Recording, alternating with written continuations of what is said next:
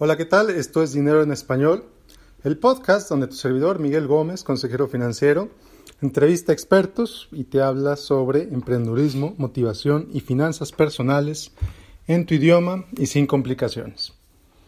El día de hoy me acompaña aquí mi, mi bebé, mi hijo Arek, así que si de repente escuchas un, un grito, una vocecilla, es él. Y bueno, pues hoy vamos a hablar sobre un tema que de verdad no me lo quito de la cabeza. Y es que Robert Kiyosaki te ha mentido. Robert Kiyosaki te engañó. Y bueno, si quizás suena un poco fuerte, quizás suena un poco agresivo decir que Robert Kiyosaki te ha engañado, a final de cuentas sus enseñanzas han ayudado a millones de personas en todo el mundo en los últimos 15, 20 años. Su libro eh, Padre Rico, Padre Pobre realmente ha ayudado a muchísimas personas. Pero quiero decirte que sí, hay una mentira, hay un poco de verdad a medias en las enseñanzas de Robert Kiyosaki. En primer lugar, Robert Kiyosaki. Robert Kiyosaki hizo sus millones no en bienes raíces, como ha contado en los últimos años. O bueno, sí, quizá hizo sus primeros millones a través de bienes raíces, algo que realmente pues yo todavía no logro, por ejemplo. Pero la gran mayoría de sus ingresos, la gran mayoría de los ingresos de Robert Kiyosaki los ha generado a través de los cursos, a través de las conferencias, a través de la venta de productos, a través de etcétera, etcétera, etcétera. Entonces, Robert Kiyosaki quizá fue un buen inversionista, pero en realidad él es un excelente mercadólogo. Y la verdad yo lo admiro mucho por esa capacidad de mercadear, de vender ideas, de vender productos, de transformar ideas en productos que vende en miles de dólares una y otra vez. Eso la verdad se lo admiro mucho.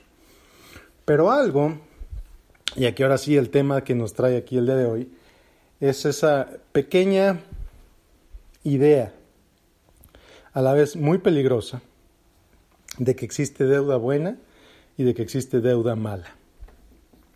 Y esta es una de las principales ideas que Robert Kiyosaki maneja en sus, en sus primeros libros, la idea de que existe una deuda buena y una deuda mala.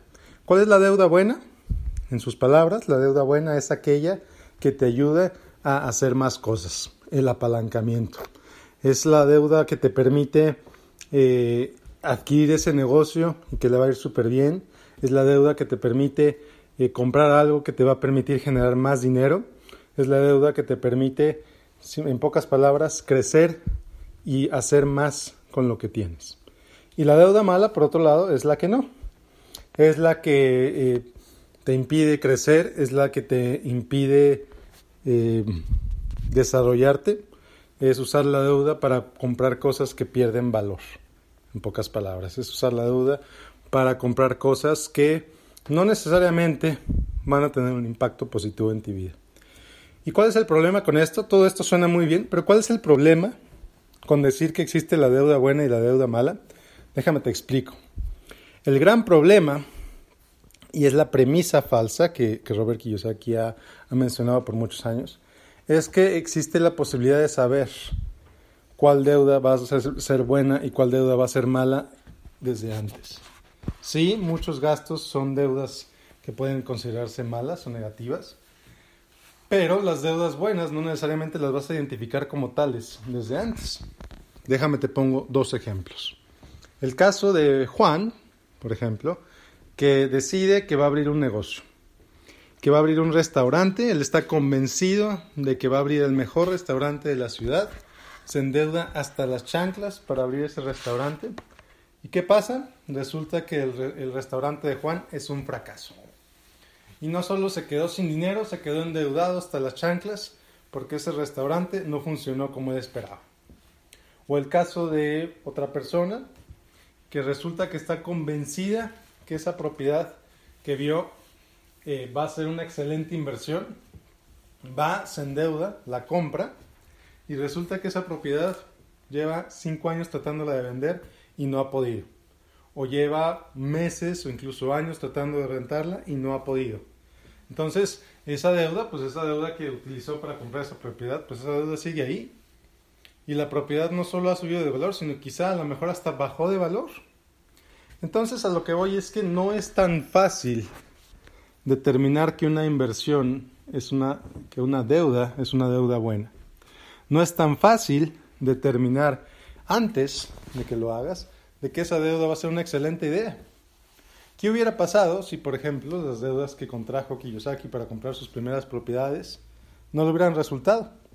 ¿Qué hubiera pasado si esas propiedades las hubiera comprado justo antes de la crisis inmobiliaria de 2007? Que esa deuda que contrajo, eh, esas propiedades perdieron de valor 50%. Y resulta que una propiedad que compraste en 100 mil dólares, que te endeudaste 100 mil dólares para comprarla, ahora solo vale 50. ¿Acaso eso es una deuda buena? Absolutamente no. Debes 100 mil dólares por una propiedad que vale 50. ¿Es una deuda mala? Entonces, ¿cuál es el problema? El problema en realidad es tratar de catalogar la deuda como buena o como mala. El problema es el tratar de determinar que existen sentimientos o que existen adjetivos calificativos para determinar o para definir lo que es una deuda. Desde mi punto de vista, yo siempre lo he visto así, una deuda no es ni buena ni mala. Una deuda simplemente es. Una deuda es algo que alguien te presta para que tú utilices esos recursos. Pero ¿sabes qué si es una deuda? ¿Sabes qué si es una deuda? Una deuda es una señal de confianza. Ah, caray, ¿cómo que una señal de confianza? Sí, una deuda es una señal de confianza en el sentido de que cuando el banco te presta dinero, te está prestando dinero, sí, definitivamente, para ganar dinero a través de los intereses, pero también es una señal de que te tiene confianza de que tú le vas a pagar, de que tú le vas a pagar de regreso ese préstamo que te está haciendo el banco. Entonces, imagínate nada más. De pronto, una deuda no es simplemente buena o mala, una deuda es pero una deuda es una señal de una confianza que alguien más te tiene en ti. Entonces, si lo ves de esta forma, empiezas de pronto a manejar esa confianza de manera más cuidadosa. Empiezas a manejar esa confianza, pues, eh, de manera más consciente, de forma de que, pues, no abusas de la confianza que te puso el banco en ti. No abusas de la confianza que te puso tu mamá en ti cuando te prestó ese dinero o tus amigos, o tus inversionistas, o tus socios cuando te prestaron ese dinero.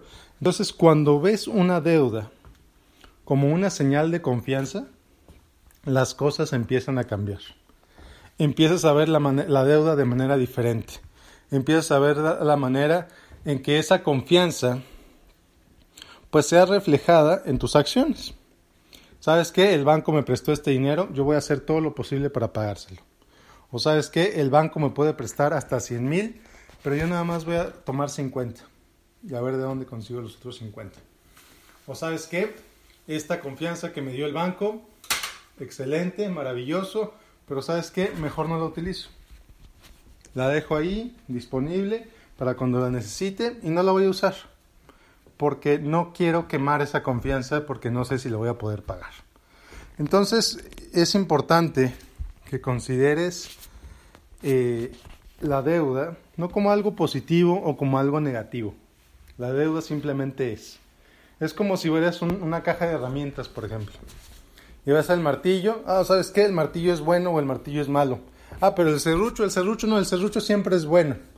O los clavos. Uy, no, los clavos. Cuidado con los clavos. No, no, no, para nada. La caja de herramientas simplemente es eso, una caja de herramientas con herramientas. Y lo mismo es la deuda. La deuda es solamente una herramienta más. De la misma manera que no dices que los autos son buenos o malos, o de la misma manera que no dices que los martillos son buenos o malos, la deuda simplemente es una herramienta que te permite hacer cosas en tu vida y con tu vida. Ahora que si estás ahogado hasta el cuello, probablemente sientas que la deuda es muy mala, pero en realidad no. El hecho de que estés ahogado hasta el cuello eh, de deuda simplemente te está diciendo de que quizá usaste de más de esa confianza que los bancos te dieron. Entonces, ¿cómo salir de ahí? ¿Cómo salir de esa deuda? Ya lo platicaré en otro episodio, pero por lo pronto te quiero decir que no te veas como una víctima. No te sientas como alguien que está ahogado hasta el cuello, porque en realidad no lo estás. Sí, a lo mejor tienes muchas deudas, pero las deudas son solamente un elemento temporal de tu vida. Si tú trabajas, si tú haces lo necesario para pagarlas o si negocias con los bancos, entonces vas a poder salir de ahí sin ningún problema. A lo mejor te toma algunos meses, a lo mejor te toma un par de años, pero saldrás de ahí. Entonces, nada más para cerrar, por favor, olvídate de que existe deuda buena y deuda mala. Olvídate de eso. Sí, aprende lo demás que dice Kiyosaki, tiene muy buenas ideas.